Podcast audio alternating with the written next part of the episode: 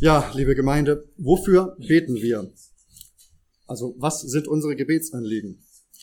Sowohl was unsere Fürbitte für andere betrifft, als auch äh, dann, wenn wir unsere eigenen persönlichen Anliegen vor Gott bringen. Wo liegen unsere Schwerpunkte, wenn wir Gott um etwas bitten? Ja, das wird bei jedem von uns sicherlich völlig unterschiedlich sein. Ähm, doch an dem, was wir von Gott erbitten, können wir erkennen, was uns wirklich wichtig ist im Leben. Und wir wissen, ja, wir können Gott um alles bitten. Aber es gibt Anliegen, die in Gottes Augen wichtiger sind als andere Anliegen und über die Gott uns in seinem Wort klar macht, dass sie auf jeden Fall nach seinem Willen sind und, und er sie daher gerne erhören wird. Und es gibt Anliegen, die wir selbst für wichtig halten, von denen wir aber nicht wissen, wie Gottes Pläne diesbezüglich sind.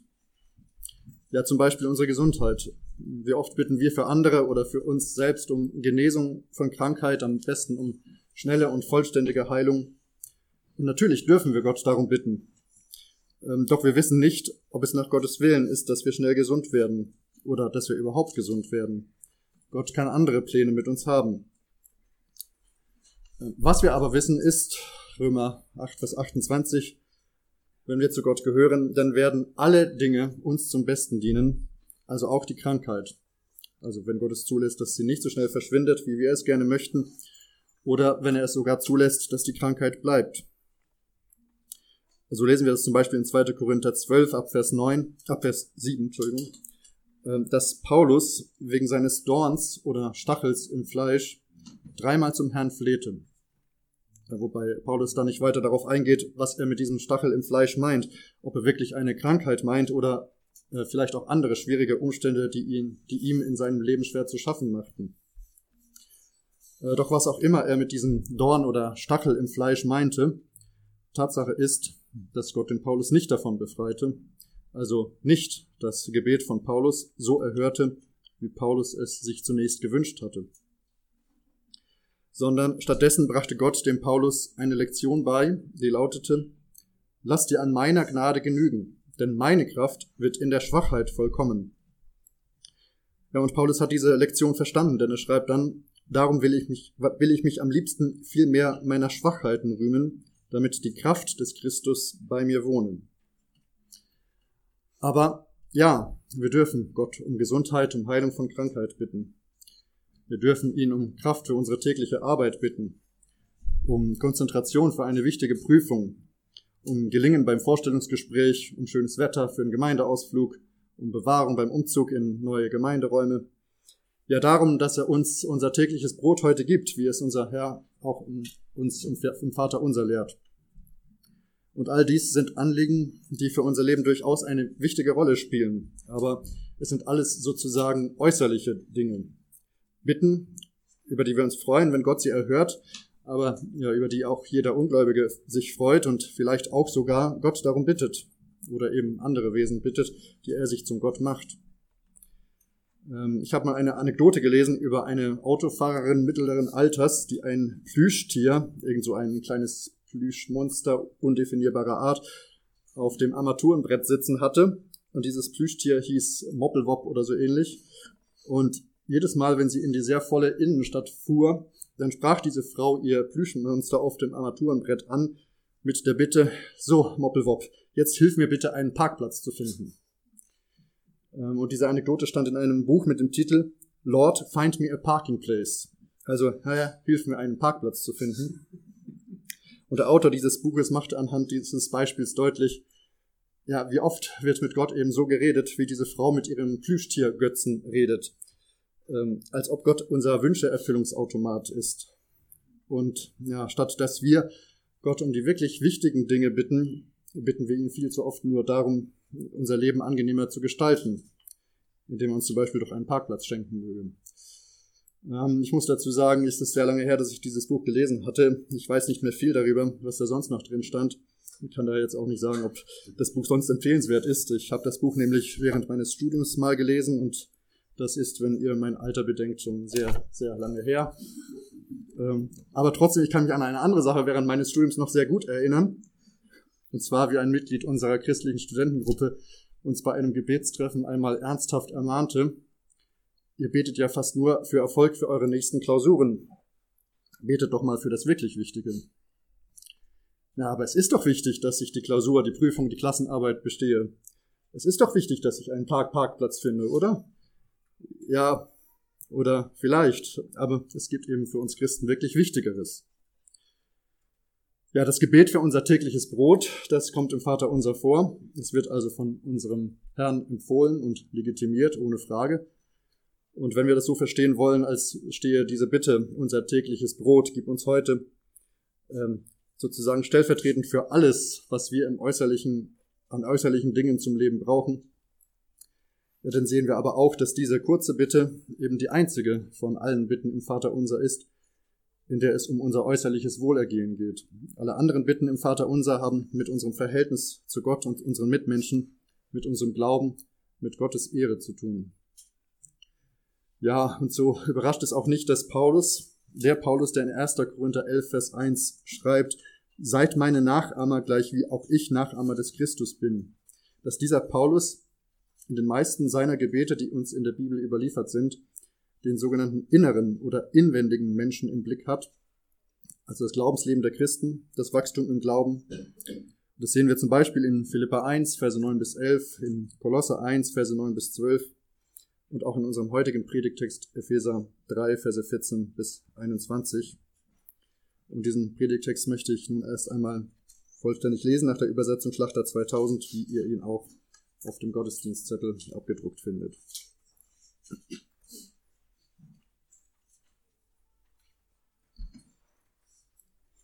Deshalb beuge ich meine Knie vor dem Vater unseres Herrn Jesus Christus, von dem jedes Geschlecht im Himmel und auf Erden den Namen erhält, dass er euch nach dem Reichtum seiner Herrlichkeit gebe, durch seinen Geist mit Kraft gestärkt zu werden an dem inneren Menschen, dass der Christus durch den Glauben in euren Herzen wohne, damit ihr, in Liebe gewurzelt und gegründet, dazu fähig seid, mit allen Heiligen zu begreifen, was die Breite, die Länge, die Tiefe und die Höhe sei, und die Liebe des Christus zu erkennen, die doch alle Erkenntnis übersteigt, damit ihr erfüllt werdet bis zur ganzen Fülle Gottes.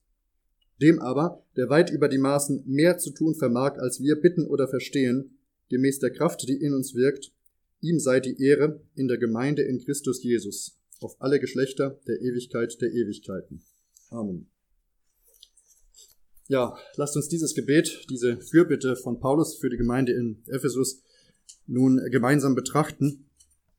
Was können wir von Paulus lernen? Was können wir aus seinen Bitten über Gott und über uns lernen? Und so könnte dann auch die Überschrift über diese Predigt lauten, was wir aus der Fürbitte des Paulus für die Epheser lernen könnten, können. Was wir aus der Fürbitte des Paulus für die Epheser lernen können. Der erste Punkt, die Grundlagen von Paulus Fürbitte. Ja, was ist der Anlass, warum Paulus die Gebetsanliegen formuliert, die wir in diesem Text ab Vers 16 finden? Weshalb startet Paulus diese Fürbitte? Ja, die Antwort finden wir direkt im ersten Wort dieses Abschnitts, im ersten Vers 14. Deshalb. Ja, das Wort deshalb, das bezieht sich natürlich auf etwas, was in den Versen davor steht. Aber interessanterweise beginnt auch der vorhergehende Abschnitt, Kapitel 3, Abvers 1, mit dem Wort deshalb. Und wenn wir Vers 1 betrachten, dann sehen wir bei einigen Bibelübersetzungen, zum Beispiel bei der Luther oder auch der Elberfelder Übersetzung, dass am Ende des Verses ein Gedankenstrich steht. Denn im griechischen Text endet es hier tatsächlich abrupt, als ob Paulus eigentlich schon jetzt mit der Fürbitte beginnen will, sich dann aber doch noch für einen Einschub entscheidet, indem er unter anderem einige Aspekte seines Dienstes näher darlegt, in den Versen 2 bis 13. Also mit anderen Worten, das deshalb von 3 Vers 14 bezieht sich nicht so sehr oder nicht nur auf das, was in den unmittelbar vorangehenden Versen steht, sondern auch auf das, was schon vor Kapitel 3 zu lesen ist. Ja, und in den beiden ersten Kapiteln des Epheserbriefes äh, geht es allgemein gesprochen, äh, darauf können wir heute nicht ausführlicher eingehen, um die Stellung von uns Christen in der Gnade. Warum sind wir das, was wir als Christen sind? Ähm, ja, einige Verse daraus haben wir bereits in der Schriftlesung gehört. Warum sind wir überhaupt errettet? Äh, gerettet. Wir waren tot durch Übertretungen und Sünden, in denen wir einst gelebt haben nach dem Lauf dieser Welt. Äh, Kapitel 2, Verse 1 bis 2. Äh, wir sind, Kapitel 2, Verse 8 bis 10, aus Gnade errettet durch den Glauben. Und das nicht aus uns, Gottes Gabe ist es, nicht aus Werken, damit niemand sich rühme. Wir sind seine Schöpfung, Kapitel 2, Vers 10. In 2 Vers 13 lesen wir, dass, dass in Christus wir, die wir einst fern waren, nahegebracht worden sind durch das Blut des Christus, durch sein stellvertretendes Opfer am Kreuz von Golgatha. Und wir sind nun, 2 Vers 19, Mitbürger der Heiligen und Gottes Hausgenossen, ja Gottes Familienangehörige, nämlich von ihm als Kinder adoptiert worden. Also deshalb, weil Gott der Vater in seiner Gnade uns gerettet hat, uns herausgerufen hat aus dieser Welt und uns zusammengefügt hat zu einem Leib, zur Gemeinde Jesu, einem heiligen Tempel im Herrn, 2 Vers 21, einer Wohnung Gottes im Geist, 2 Vers 22. Deshalb, aus diesen Gründen bittet Paulus nun für die ihm anvertrauten, für seine Glaubensgeschwister, dass Gott noch weiter durch seinen Geist an ihnen wirken möge, wie wir dann ab Vers 13 von Kapitel 3 betrachten werden. Jedoch zunächst noch ein paar äh, weitere Aspekte aus den Versen 14 und 15 unseres Predigtextes. Also den Anlass für Paulus Fürbitte finden wir in dem Wort deshalb, in Vers 14, deshalb, weil, Epheser 1 bis 3, Gott in seiner Gnade den Ephesern und allen Christen weltweit den Glauben geschenkt hat, die Rettung, und sie somit in eine wunderbare Stellung als Hausgenossen Gottes, nämlich als seine Kinder gebracht hat. Ja, was ist die innere Haltung von Paulus bei der Fürbitte? Lesen wir weiter in Vers 14. Deshalb beuge ich meine Knie vor dem Vater. Ja, wir gehen davon aus, dass äh, Paulus diesen Brief vom Gefängnis ausschrieb. Also vielleicht war er in Ketten gelegt, an einen Soldaten angekettet. Das muss natürlich ein Erlebnis für einen Soldaten gewesen sein, an den Paulus gekettet war, wenn er seine Knie zum Gebet beugte. Aber wir wissen ja, dass es nicht auf die äußerliche Gebetshaltung ankommt. Wir kennen vielleicht auch Mitchristen und äh, andere Gemeinden, in denen zwar wirklich äußerlich die Knie gebeugt werden im öffentlichen Gebet, wo aber leider die innere Haltung nicht passt.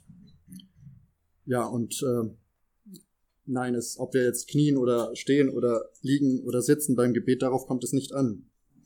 Aber diese Gebetshaltung des Kniens hat natürlich schon eine gewisse Symbolkraft. Ähm, es ist die Haltung, die ein Knecht vor seinem Herrn einnimmt, und dadurch wird Demut ausgedrückt und klargestellt, ja, du, Herr, mein Gott, du bist viel, viel größer als ich und ich bin nur dein Knecht, der dir dienen darf und will. Und du stehst weit über mir, über mir. Ja, du bist wahrhaftig mein Herr, der Herr über mein Leben. Und auf diese innere Einstellung kommt es an, dass wir stolzen Menschen uns in Demut innerlich in unserem Denken in Bezug auf unsere innere Einstellung vor unserem Herrn beugen.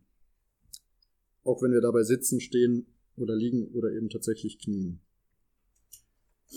Der nächste Aspekt, an wen richtet sich diese, die Fürbitte? Paulus beugt seine Knie vor dem Vater.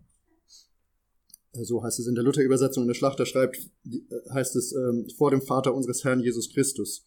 Und diese Formulierung finden wir bereits im dritten Vers des Epheserbriefs im Kapitel 1, Vers 3, wo es heißt, gepriesen sei der Gott und Vater unseres Herrn Jesus Christus, der uns gesegnet hat mit jedem geistlichen Segen in den himmlischen Regionen in Christus also dieser Vers ist sozusagen ja der, gleich der erste Vers des Briefes nach den Einleitungsworten und wo Paulus also gleich zu Beginn direkt klar macht, in Christus hat uns Gott bereits mit jedem geistlichen Segen gesegnet. Und deshalb sagen auch manche Ausleger, der Epheserbrief sei so etwas wie das Scheckbuch des Glaubens. Wir lesen darin, was Gott uns alles gegeben hat. Nur müssen wir das auch abrufen, in Anspruch nehmen. Ja, und wie machen wir das? Indem wir uns an den Geber aller Segnungen wenden, den Gott und Vater unseres Herrn Jesus Christus, der nun auch unser Vater ist, ja der, wie Luther äh, Vers 15 übersetzt, der rechte Vater ist über alles, was da Kinder heißt im Himmel und auf Erden. Das ist etwas frei übersetzt, trifft aber den Sinn eigentlich ganz gut. Aber wenn wir genau sein wollen, in Vers 15 steht im griechischen Originaltext nicht das Wort für Vater. Äh, in der Schlachterübersetzung lautet Vers 15, von dem jedes Geschlecht im Himmel und auf Erden den Namen erhält. Und in der Elberfelder Übersetzung steht für das Wort Geschlecht das Wort Familie, von dem jede Familie in den Himmeln und auf der Erde benannt wird. Aber tatsächlich haben wir es hier mit einem Wortspiel das, äh, zu tun, das ganz interessant ist. In Vers 14 steht für Vater im Griechischen das Wort Pater und das Wort, das wir in Vers 15 als Geschlecht oder Familie übersetzt finden, das lautet im Griechischen Patria. Also Paulus sagt also vom Pater, Vers 14, von Gott dem Vater erhält jede Patria, jedes Geschlecht, jede Familie ihren Namen. Im wahrsten Sinne des Wortes, weil das griechische Wort für Familie eben von dem Wort für Vater abgeleitet ist. Oder vielleicht übersetzen wir Patria dann besser noch mit Vaterschaft, wie es beispielsweise die Bibelübersetzung von Hermann Menge auch tut. Ja, Gott ist sozusagen der Vater, das Urbild aller echten Vaterschaft, der oberste Vater, bei dem alle Lebewesen ihren Ursprung haben, denn er hat alles erschaffen. Und für uns als seine Kinder ist er der Vater auch in dieser zweiten, engeren Bedeutung. Wir dürfen als seine geistlichen Kinder wirklich aber Vater zu ihm sagen. Wir sind seine Familie, untereinander Brüder und Schwestern. Deshalb, weil Jesus uns, die wir ihn, Jesus aufnahmen, das Anrecht gab, Kinder Gottes zu werden, wie wir in Johannes 1, Vers 12 lesen. Ja, und von allen Erlösten, die Gott zum Vater haben, sind einige schon im Himmel und einige noch hier auf der Erde. Aber er ist Vater von uns allen. Pastor Nestvogel wies darauf hin, dass die Christen, die schon im Himmel sind, in der Theologie als Ecclesia Triumphans bezeichnet werden. Also die triumphierende Gemeinde, die Christen, die schon bei Jesus angekommen sind. Und wir, die wir noch auf Erden sind, sind die Ecclesia Militans, die kämpfende Gemeinde, die wir den Kampf des Glaubens hier auf Erden noch zu bestehen haben. Aber dieser Kampf, den wir noch führen müssen, den müssen wir nicht aus eigener Kraft kämpfen, sondern wir können und dürfen und sollen Gott um seine Hilfe bitten. Er ist unser guter Vater, zu dem wir mit allen unseren Anliegen kommen dürfen und über den wir aus seinem Wort wissen dürfen, er ist wahrhaftig ein guter Vater, der gerne gibt, worum wir ihn bitten, sofern es nach seinem Willen ist. Das hat uns auch sein Sohn, unser Herr Jesus, gelehrt in der Bergpredigt mit Matthäus 7, ab Vers 11, wo es heißt, Bittet, so wird euch gegeben, sucht, so werdet ihr finden, klopft an, so wird euch aufgetan. Denn jeder, der bittet, empfängt, und wer sucht, der findet, und wer anklopft, dem wird aufgetan. Oder ist unter euch ein Mensch, der, der, wenn sein Sohn ihn um Brot bittet, ihm einen Stein gibt, und wenn er um einen Fisch bittet, ihm eine Schlange gibt? Wenn nun ihr, die ihr böse seid, euren Kindern gute Gaben zu geben versteht, wie viel mehr wird euer Vater im Himmel denen Gutes geben, die ihn bitten? Ja, wie viel mehr wird euer Vater im Himmel denen Gutes geben, die ihn bitten? So ist es. Das wusste auch Paulus, weshalb er sich vertrauensvoll nun an den Vater wendet, mit seinen Fürbittanliegen, die wir ab Vers 16 finden, womit wir zum zweiten Punkt der Predigt kommen, der Inhalt von Paulus Fürbitte. Zweitens, der Inhalt von Paulus Fürbitte.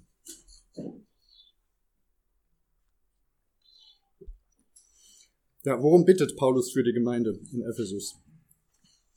Äh, worum sollten wir Gott bitten? Sowohl in der Fürbitte für unsere Glaubensgeschwister als auch für uns selbst. Ja, wie ich am Anfang der Predigt schon sagte, wir, ja, wir dürfen Gott um alles bitten. Um Gesundheit, um Bewahrung auf der Fahrt, für schönes Wetter, für Erfolg in der Klassenarbeit oder Gelingen beim Vorstellungsgespräch. Aber das sind alles Dinge, die uns in der Regel nicht unbedingt geistlich wachsen lassen. Und es gibt Gebetserhörungen, die, durch die Gott noch mehr geehrt wird, wenn er sie an uns wirken darf.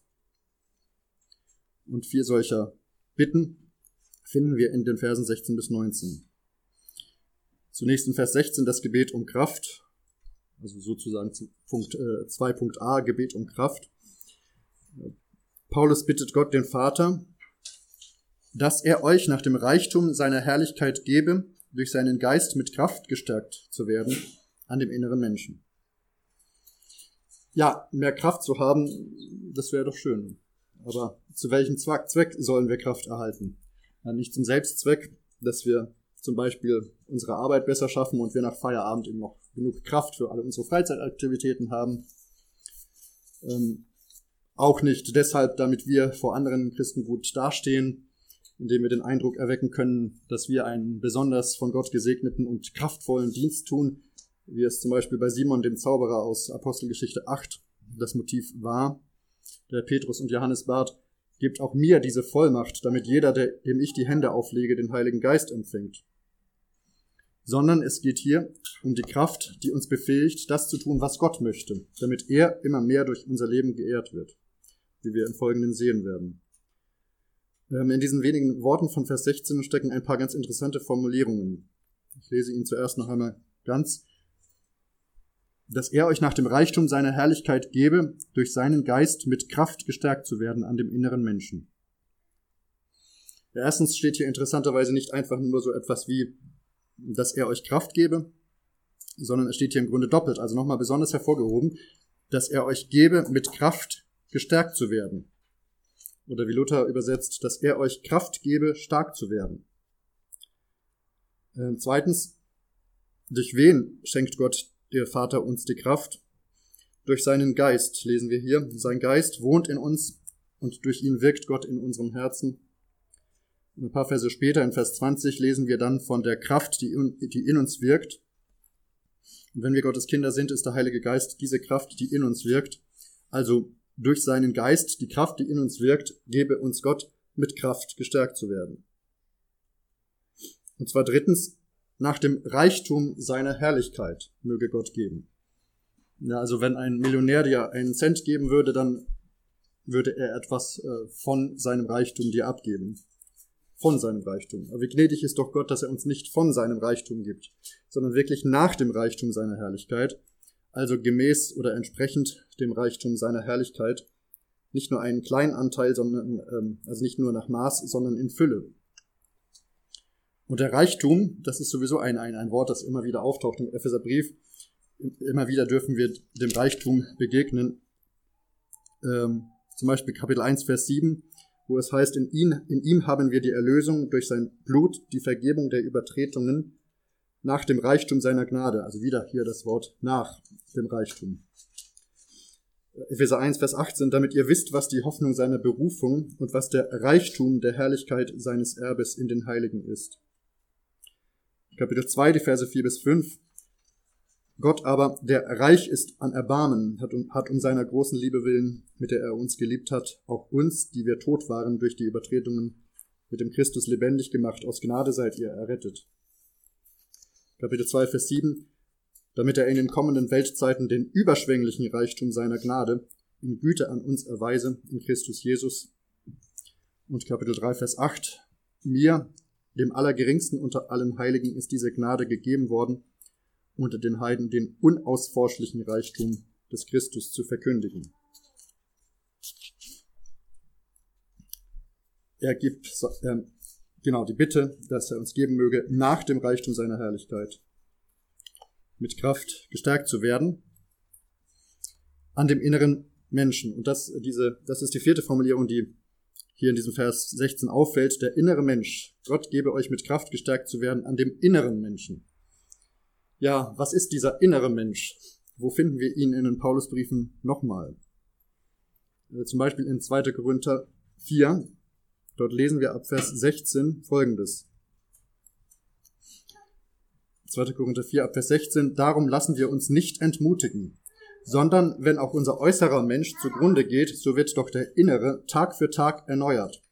Denn unsere Bedrängnis, die schnell vorübergehend und leicht ist, verschafft uns eine ewige und über alle Maßen gewichtige Herrlichkeit, da wir nicht auf das Sichtbare sehen, sondern auf das Unsichtbare. Denn was sichtbar ist, das ist zeitlich oder vergänglich, währt nur für eine kurze Zeit. Was aber unsichtbar ist, das ist ewig. Ja, also 2. Korinther 4, Vers 16, unser äußerer Mensch geht zugrunde. Das kann man nicht verleugnen. Kann man auch überall nachlesen, zum Beispiel, dass ab einem Alter von Mitte 20 die Leistung unseres Gehirns nachlässt. Mit etwa 30 hat man zumindest als Mann den Eindruck, dass der Stoffwechsel nicht mehr richtig funktioniert. Äh, davor konnte man zum Beispiel noch essen, was man wollte, ohne zuzunehmen. Die meisten Fußballspieler gehen auch mit Anfang 30 schon in Rente. Gut, wenn man im Tor steht, vielleicht erst mit 40. Nun ja, ich habe irgendwann mal gelesen, äh, dass man zwischen 40 und 50 eigentlich am leistungsfähigsten ist. Na gut, dann besteht da noch etwas Hoffnung für mich. Allerdings habe ich den Artikel auch nicht mehr wiedergefunden. Vielleicht waren das doch nur irgend, irgendwelche Fake News, weiß ich nicht. Wie dem auch sei, es ist nicht zu leugnen, wir werden älter. Wir alle, wirklich. Es beginnt schon ganz früh. Unsere Blutgerinnung ist schon seit unserem achten Lebenstag nicht mehr das, was sie mal war. Also ja, unser äußerer Mensch geht zugrunde. Aber der innere Mensch wird Tag für Tag erneuert, lesen wir in 2. Korinther 4, Vers 16. Und äh, wenn wir im Glauben leben, ja, das ist die Voraussetzung, wenn wir im Glauben leben, wenn wir mit unserem Herrn und Retter täglich Gemeinschaft haben im Gebet und in seinem Wort, dann dürfen wir das erfahren, dass Gott unseren inneren Menschen täglich erneuert. Und ich denke, wir alle kennen alte, reife Schwestern und Brüder im Herrn, Glaubensgeschwister, deren körperliche Kraft schon so stark abgenommen hat, äh, dass sie ähm, ja vielleicht kaum noch mobil genug sind, um aus ihrer Wohnung zu kommen, die aber innerlich immer stärker im Herrn geworden sind, die eine Lebensfreude ausstrahlen, eine Dankbarkeit und geistlich wach und fit sind und, und dadurch uns eine große Ermutigung und Vorbilder sein dürfen. Aber vielleicht kennen wir auch solche alten Menschen, die ob gläubig oder ungläubig, die voller Bitterkeit sind, voller Hass und in sich gekehrt. Und je älter ihr äußerer Mensch wird, desto mehr kommt ihr innerer Mensch zum Vorschein, weil sie im Alter nicht mehr so viel Widerstandskraft haben, um ihr eigentlich, ja, ihr eigentliches inneres Wesen zu verbergen. Und dann bricht es aus ihnen heraus, wie wir auch von Herrn Jesus in Matthäus 12 ab Vers 34 hören. Denn wovon das Herz voll ist, davon redet der Mund. Der böse Mensch bringt aus seinem bösen Schatz Böses hervor. Ja, und bei Ungläubigen, die ja keine Ewigkeitshoffnung haben, braucht uns das im Grunde nicht äh, zu wundern, wenn sie sich im Alter oder ja auch schon in jüngeren Jahren so verhalten. Aber Gläubige, egal wie alt sie sind, wenn sie in Verbitterung enden, dann stimmt etwas nicht. Und dann sind sie ein warnendes Beispiel für uns. Ja, das, was sichtbar ist, das Äußerliche, das hat keinen Ewigkeitswert. Was natürlich nicht bedeutet, dass wir auf unser äußerliches Leben überhaupt keine Rücksicht nehmen sollten. Schließlich ist unser Leib ja der Tempel des Heiligen Geistes und den sollen wir natürlich ordentlich behandeln und pflegen und nicht mit Gewalt niederreißen.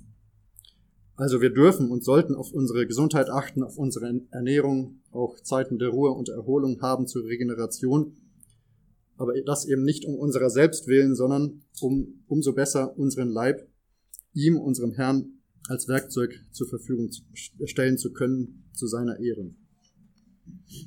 Ja, unser Leib vergeht, alles Äußerliche wird irgendwann zu Staub, aber unser inneres Leben ist das, was ewig bleibt und deshalb viel mehr zählt. Wie oft unterscheidet sich unsere menschliche Perspektive in dieser Hinsicht von Gottes Perspektive? Wie Gott damals zu Samuel sagte, als er unter den Söhnen Isais den finden sollte, den Gott zum König ausersehen hatte, 1. Samuel 16, Vers 7. Denn der Herr sieht nicht auf das, worauf der Mensch sieht, denn der Mensch sieht auf das, was vor Augen ist, der Herr aber sieht das Herz an. Und darauf sollte unser Schwerpunkt liegen. Ja, so hat auch 1. Petrus 3, Verse 3 und 4 uns allen etwas zu sagen, nicht nur den Schwestern, um die es in jenen Zeilen konkret geht. Euer Schmuck soll nicht der äußerliche sein, sondern der verborgene Mensch des Herzens, in dem unvergänglichen Schmuck eines sanften und stillen Geistes, der vor Gott sehr kostbar ist. Ich denke, ich muss das nicht groß hier klarstellen. Ja, äußerlicher Schmuck ist erlaubt, er wird durch diese Bibelstelle nicht verboten, aber der unvergängliche Schmuck ist der wichtigere, die Pflege und Förderung und sozusagen Verschönerung des inneren Menschen. Hier noch eine insgesamt dritte Stelle aus einem Paulusbrief, wo wir den inneren Menschen finden. Römer 7. Das ist ein Kapitel, zu dem wir eigentlich viel mehr sagen müssten, als es die Zeit heute erlaubt. Ich lese jetzt nur äh, die Worte aus Vers 22. Römer 7, Vers 22, denn ich habe Lust an dem Gesetz Gottes nach dem inneren Menschen. Noch Vers 25 dazu, so diene ich selbst nun mit der Gesinnung dem Gesetz Gottes, mit dem Fleisch aber dem Gesetz der Sünde. Also der innere Mensch, unsere neue Natur, die Gott uns schenkt, der innere Mensch, der will das Richtige tun, der hat, hat Lust an dem Gesetz Gottes. Ja, doch äh, wenn wir unsere Gedanken auf das vermeintliche Wohlergehen unseres äußeren Menschen richten, dann verschieben wir die Prioritäten und verunehren Gott durch äh, die Sünde. Denn letztendlich gilt ja auch, äh, dass alles, was nicht aus Glauben geschieht, Sünde ist. Römer 14, Vers 23. Ja, deshalb lasst uns diese Bitte von Paulus aus Epheser 3, Vers 16 auch zu unserer eigenen Bitte machen, sowohl für unsere Glaubensgeschwister als auch für uns selbst persönlich dass Gott der Vater uns nach dem Reichtum seiner Herrlichkeit gebe, durch seinen Geist mit Kraft gestärkt zu werden an dem inneren Menschen. Erst viel zur ersten Bitte. der Bitte um Kraft. Die zweite Bitte von Paulus nenne ich mal die Bitte um Tiefe, also 2.b, die Bitte um Tiefe. Der Vers 17 lautet, dass Christus durch den Glauben in euren Herzen wohne und ihr in der Liebe eingewurzelt und gegründet seid. So heißt es in der Lutherbibel. Ja, Paulus bittet Gott darum, dass Christus durch den Glauben in den Herzen der Epheser wohnt. Ja, wie ist das gemeint? Ähm, Christus, Christus wohnt doch bereits in den Ephesern, seitdem sie zum Glauben gekommen waren. Äh, wohnt Christus denn nicht in uns, die wir gläubig sind? In 2. Korinther 13, Vers 5 fragt Paulus die Korinther, oder erkennt ihr euch selbst nicht, dass Jesus Christus in euch ist? In Kolosser 1, Vers 27 schreibt Paulus von Christus in euch, die Hoffnung der Herrlichkeit. Und Christus selbst sagt in Johannes 14, Vers 23, wenn jemand mich liebt, so wird er mein Wort befolgen, und mein Vater wird ihn lieben, und wir werden zu ihm kommen und Wohnung bei ihm machen. Ja, sowohl Christus als auch Gott der Vater machen Wohnung bei uns. Und Paulus schreibt in Korinthern in 2. Korinther 6, Vers 16, denn ihr seid ein Tempel des lebendigen Gottes, wie Gott gesagt hat, ich will in ihnen wohnen und unter ihnen wandeln und will ihr Gott sein und sie sollen mein Volk sein. 1. Korinther 3, Vers 13 schreibt Paulus, wisst ihr nicht, dass ihr Gottes Tempel seid und dass der Geist Gottes in euch wohnt? Und 1. Korinther 6, Vers 19, oder wisst ihr nicht, dass euer Leib ein Tempel des in euch wohnenden Heiligen Geistes ist, den ihr von Gott empfangen habt und dass ihr nicht euch selbst gehört? Also Gott der Vater und Jesus Christus und der Heilige Geist wohnen in uns, wenn wir gläubig sind. Ja, das stimmt alles. Doch gibt es eben unterschiedliche Formen des Wohnens. Und das Wort, das hier für Wohnen gebraucht wird im Griechischen, katoikeo, bedeutet so viel wie beständig wohnen, dauerhaft wohnen, gründlich wohnen, besitzergreifend wohnen. Ähm, nehmen wir mal ein Beispiel fürs Wohnen aus unserem Alltag. Stellt euch ein Ehepaar vor, das ein renovierungsbedürftiges Haus kauft und weil sie aus ihrer bisherigen Wohnung, in der sie zur Miete wohnten, schnell raus müssen, ziehen sie dort schon mal ein, obwohl es eigentlich noch jede Menge zu renovieren gibt. Aber ab dem Zeitpunkt des Einzugs wohnen sie nun schon mal ganz offiziell darin. Aber das Haus, das ist zuerst noch nicht so eingerichtet, wie es mal werden sollte, noch nicht so, wie die beiden sich ihr neues Heim vorgestellt haben. Doch mit der Zeit richten die beiden das Haus immer mehr ein, so wie es ihnen gefällt mit Möbeln, ganz nach ihrem persönlichen Geschmack. Ähm, sie lassen sich zum Beispiel 100 blaue Stühle aus Hannover bringen, damit sie ihren wichtigsten Raum, Raum schön einheitlich möblieren können. Nee, das war ein, anderer, äh, ein anderes Haus als das von dem Ehepaar. Äh, aber zurück zum Ehepaar mit dem renovierungsbedürftigen Haus. Äh, irgendwann ersetzen sie die schwarz-silbernen Tapeten durch äh, freundliche Töne nach ihrem Geschmack, machen sich den Garten schön, tauschen die alte Heizung durch eine neue aus, bauen den Keller aus, richten irgendwann neue Zimmer für die Kinder ein, die inzwischen geboren wurden. Und im Rückblick stellen sie dann fest, ja, jetzt ist es wirklich wohnlich hier geworden. Es hat viel Mühe gekostet all die Jahre. Aber jetzt können wir wirklich sagen, ja, das ist unser Zuhause, so wie wir es schon immer haben wollten. Ja, und genauso sollte es in unserem geistlichen Leben äh, gehen. Christus ist mit unserer Bekehrung schon Hausherr über uns geworden, wohnt nun in uns. Die Schlüsselübergabe fand äh, bereits statt. Ja, genauso wie wir hier vor knapp zwei Wochen äh, Schlüsselübergabe für äh, unsere Gemeinderäumlichkeiten hier hatten und nun äh, können wir beginnen, uns hier in diesen Räumen einzurichten. Das ist ein Prozess. Im Großen und Ganzen sind wir selbst es nun, die dabei das Tempo bestimmen, wie wir uns hier in unseren neuen Räumen einrichten. Und in unserem Leben als Christen ist das ganz ähnlich und doch anders. Also wie sehr Christus immer mehr so richtig in uns wohnen kann, uns so umgestalten kann, wie er uns eingerichtet haben will, das hängt durchaus sehr von uns ab, wie sehr wir dazu bereit sind, Christus wirklich in uns so wohnen und walten zu lassen, wie er es möchte. Aber es liegt in der Natur der Sache unseres Glaubens, dass es eben nicht nur von uns abhängt, von unseren Entscheidungen, wo wir ja sowieso von äh, ohne Gott nicht zu wirklich guten äh, geistlichen Entscheidungen fähig sind. Äh, nein, wir dürfen und sollen Gott darum bitten, dass er uns das Wollen und Vollbringen schenkt nach seinem Wohlgefallen zu seiner Ehre, dass er, wie Paulus es ausdrückt, schenken möge, dass Christus durch den Glauben in unseren Herzen wohne und dass er es eben als uns als seine Wohnung immer mehr so umgestalte, dass er wirklich in allen Bereichen unseres Lebens wirken und gestalten kann, wie er es möchte, dass er also sozusagen Zugang hat zu allen Zimmern unseres Lebenshauses. Also dass wir ihm nichts vorenthalten von keinem Zimmer in unserem Lebenshaus, ihm die Schlüssel einfach nicht geben wollen, sondern dass wir ihm wirklich die Schlüsselgewalt über jedes einzelne Zimmer geben. Dass er eben nicht nur unser Retter, sondern auch wirklich unser Herr ist, der Herr über jeden Bereich unseres Lebens, der Hausherr über unseren Leib, der doch der Tempel des lebendigen Gottes schon ist, seit unserer Bekehrung. Ja, wie fast jedes Beispiel, so hinkt auch der Vergleich mit dem renovierungsbedürftigen Haus von dem Ehepaar, das irgendwann einigermaßen fertig war mit dem Einrichten. Äh, aber eben der Prozess der Umgestaltung, die Jesus als unser Herr, als der Eigentümer unseres Lebenshauses mit uns gehen möchte, dieser Prozess ist natürlich nie zu Ende, solange wir auf der Erde leben. Da gibt es immer noch viel Luft nach oben. Aber je mehr wir uns auf diesen Prozess der Umgestaltung unseres Lebenshauses einlassen, umso enger und inniger und immer tiefer wird unsere Beziehung zu unserem Herrn. Und die Folge wird dann sein, wie wir am Ende von Vers 16 lesen, dass wir in Liebe gewurzelt und gegründet sind. Also dass wir wie ein Baum an frischen Wasserbächen in Gottes Liebe gewurzelt sind und wie ein festes Fundament eines Hauses, das auf Fels gebaut ist, in Gottes Liebe gegründet sind.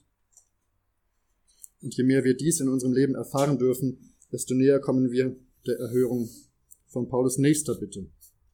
Seine dritte Bitte, also 2.c, die Bitte um die Fähigkeit des Begreifens der Liebe Christi. Vers 18 und Anfang von Vers 19. Damit ihr dazu fähig seid, mit allen Heiligen zu begreifen, was die Breite, die Länge, die Tiefe und die Höhe sei und die Liebe des Christus zu erkennen, die durch alle Erkenntnis übersteigt.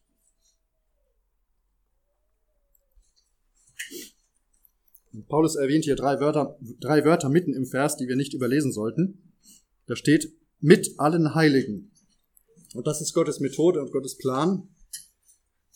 Ähm, Christus, äh, Christen, die sich isolieren von allen anderen Glaubensgeschwistern, die sperren sich aus vom Segen äh, gemeinsam doch viel mehr über Gott zu erkennen und sich gegenseitig auf Erkenntnisse auf Gottes Wort, aus Gottes Wort aufmerksam zu machen und äh, gefundene Schätze aus Gottes Wort miteinander zu teilen, sondern wir sollen mit allen Heiligen, das bittet Paulus, ähm, möge Gott uns fähig machen, äh, die Breite, Länge, Tiefe und Höhe zu begreifen, sie völlig zu erfassen, wie die Elberfelder übersetzt, man könnte sogar sagen, sie sich zu eigen zu machen.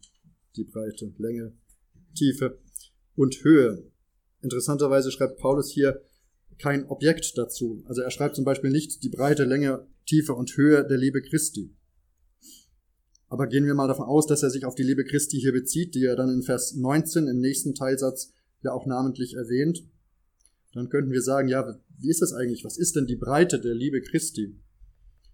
Gut, also sie umfasst letztendlich ja die ganze Welt, denn allen Menschen auf der ganzen Welt gilt sein Angebot, sich durch ihn mit Gott versöhnen zu lassen.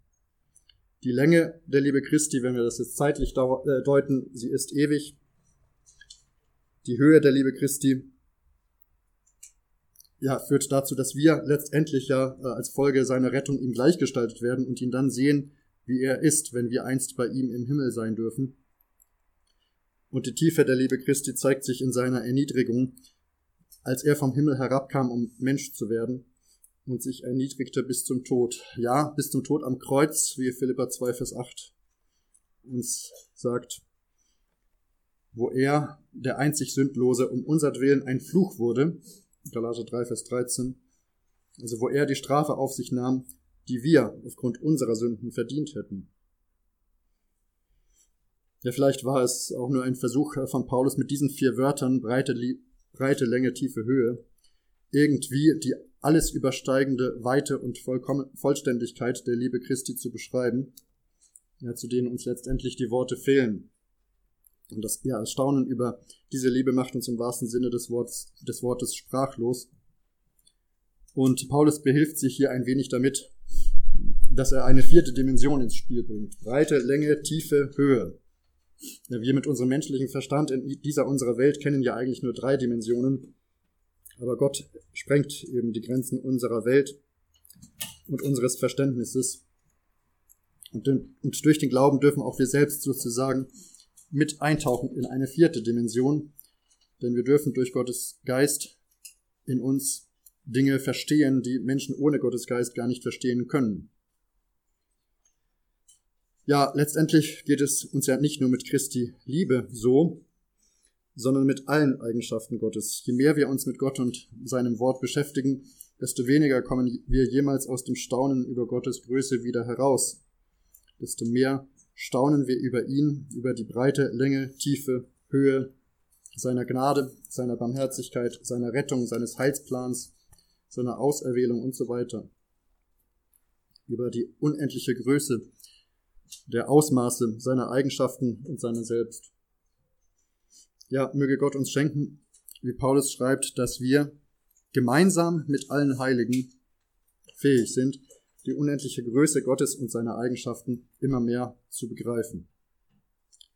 Und Anfang von Vers 19, die Liebe des Christus zu erkennen, die doch alle Erkenntnis übersteigt, die also das reine Wissen unserer menschlichen Begrenztheit übersteigt. Aber als Menschen, die wir Christi Liebe in unserem Leben erfahren haben, dürfen wir diese Liebe ja wirklich immer mehr und mehr erkennen. Und wie Paulus hier für die Epheser bittet, dürfen eben auch wir ebenfalls für unsere Geschwister und für uns selbst um diese Erkenntnis der Liebe Christi bitten. Ja, mit welchem Ziel? Vers 20, äh, nee, Vers 19, zweite Hälfte, damit ihr erfüllt werdet bis zur ganzen Fülle Gottes.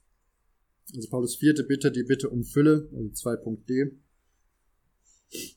Ja, was unsere Stellung vor Gott betrifft, so dürfen wir zum Beispiel in Kolosser 2, Vers 10 lesen, dass wir zur Fülle gebracht worden sind in Christus, der das Haupt jeder Herrschaft und Gewalt ist. Also wir sind zur Fülle gebracht, heißt es dort.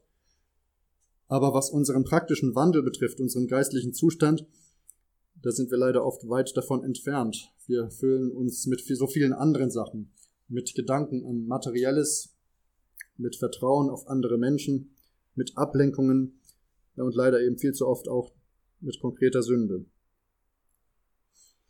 Wenn wir aber danach streben, Gott immer besser kennenzulernen durch sein Wort, dann kommen wir auch immer mehr ins Staunen über seine Größe und dann wächst in uns eine gesunde Ehrfurcht vor ihm, unserem allmächtigen Gott, ja, und dann wollen wir immer mehr zu seiner Ehre leben und das tun, was ihm wohlgefällig ist und wollen uns in unserer Schwachheit von ihm als Werkzeug gebrauchen lassen.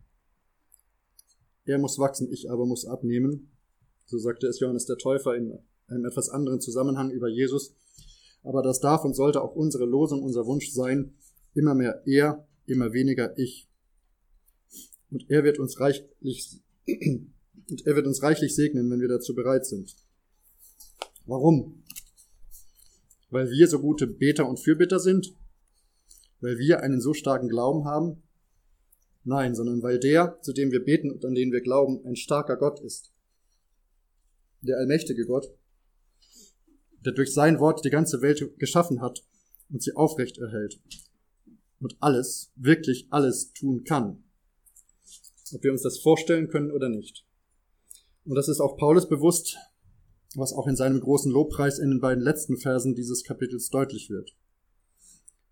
Der Gott und Vater, vor dem er die Knie gebeugt hat zu dieser Fürbitte, der vermag, Vers 20, weit über die Maßen mehr zu tun, als wir bitten oder verstehen, gemäß der Kraft, die in uns wirkt. Ja, damit kommen wir zum kurzen dritten und letzten Punkt. Drittens, von der Fürbitte hinüber zur Anbetung und zum Lob Gottes von der Fürbitte hinüber zur Anbetung und zum Lob Gottes. Paulus Bewusstsein von Gottes Macht führt ihn zum Lobpreis. Ja, es wirkt hier fast so, als ob Paulus gerade jetzt beim Niederschreiben dieser Gebetsanliegen seiner Fürbitte für die Epheser bewusst wird, ja, Gott kann und will wirklich dieses, diese Gebete erhören und er kann und will noch viel mehr tun, als wir bitten und verstehen. Und zwar tut er dies, durch den Heiligen Geist, der in uns wohnt, wie es hier heißt, die Kraft, die in uns wirkt. Ich denke, da sollten wir nochmal genauer hinschauen. Gott kann alles tun, was wir erbitten oder verstehen. Das wissen wir, hoffentlich. Aber das steht hier gar nicht in diesem Vers. Da steht nicht, dass er alles tun kann, was wir erbitten oder verstehen, sondern da steht, dass er nicht nur alles, sondern sogar mehr zu tun vermag, als wir bitten oder verstehen. Ja, nicht nur mehr, sondern über die Maßen mehr. Ja, nicht nur über die Maßen mehr, sondern weit über die Maßen mehr. Unendlich mehr über alles hinaus, schreibt die Menge Bibel. Überschwänglich über alles hinaus, sagt Luther. Über alles hinaus, über die Maßen mehr, schreibt die Elberfelder. Es ist kaum in Worte zu fassen und mit unserem Verstand ist das erst recht nicht zu erfassen. Ja, solch ein wunderbarer, mächtiger und gnädiger Gott, der ist wahrlich hoch zu loben und ihm sei die Ehre in der Gemeinde in Christus Jesus auf alle Geschlechter der Ewigkeit der Ewigkeiten. Vers 21. Ja, zum einen dürfen und sollen wir als Gemeinde auf Erden ihn ehren durch unser Lob, unseren Dank, durch unser Tun, indem wir seinen Auftrag ausführen, unseren Mitmenschen Buße und Vergebung zu verkündigen. Und zum anderen werden wir ihm die Ehre geben, wenn wir im Himmel sind. Wir werden dies in alle Ewigkeiten tun dürfen, und es wird nichts Schöneres geben, als ihn zu preisen und ewig in seiner Gegenwart zu sein. Und wir dürfen auch hier schon einen Vorgeschmack des Himmels haben, umso mehr, wenn wir immer mehr alles hinter uns lassen, was uns von ihm ablenkt und alles Äußerliche, was nicht so wichtig ist und keinen Ewigkeitswert hat, in einem guten Sinne vernachlässigen und stattdessen Gott den Platz geben, der ihm gebührt. Ja, wie können wir uns gegenseitig am besten dabei helfen, geistlich immer mehr zu wachsen und uns immer mehr von Jesus umgestalten zu lassen? Klar, indem wir füreinander beten, indem wir die Anliegen aus den Versen 16 bis 19 zu unseren eigenen Anliegen machen und Gott für unsere Glaubensgeschwister und ja auch für uns selbst darum bitten, dass er dieses beständige Wachstum unseres inneren Menschen zu seiner Ehre schenken möge. Ja, und das haben wir vielleicht oft zu wenig im Blick, aber es ist ja wirklich so. Wir können uns am besten gegenseitig dabei helfen, geistlich zu wachsen, wenn wir füreinander beten, zu dem, der allein durch seinen Geist dieses geistliche Wachstum schenken kann. Ja, und so lasst uns in unseren Gebeten noch viel mehr ihn darum bitten, für unsere Glaubensgeschwister und für uns selbst, dass Gott unser Vater, vor dem wir unsere Knie beugen dürfen und zu dem wir mit allen unseren Anliegen kommen dürfen, dass unser Gott in seiner Gnade und seiner Macht unseren inneren Menschen umgestaltet nach seinem Willen dass er uns immer mehr gebraucht als seine Werkzeuge zu seiner Ehre.